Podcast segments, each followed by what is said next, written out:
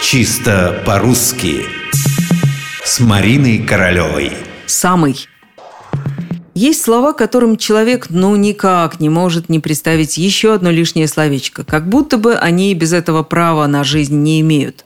Я о таких словах, как экстремальный, максимальный, минимальный, оптимальный и уникальный.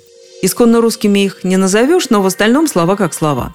Беда в том, что часто, не задумываясь, говорят «самый экстремальный», «самый уникальный» а также самый минимальный и самый максимальный, а ведь самый здесь явно лишнее. Но давайте начнем с уникального. От латинского «уникус» – неповторимый, единственный в своем роде, исключительный. Заметьте, единственный и неповторимый. Что же тогда значит «самый уникальный»? Получается что-то вроде «самый неповторимый», «самый единственный». «Самый» тут ни к чему.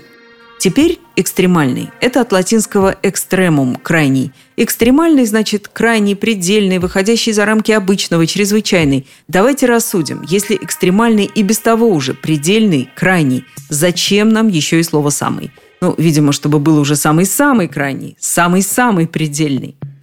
В общем, рекомендация такая. Чтобы избежать явной несуразицы, нужно помнить о значении тех слов, которые используете. Помнить, что уникальный и экстремальный не требуют при себе никаких добавок, они самодостаточны.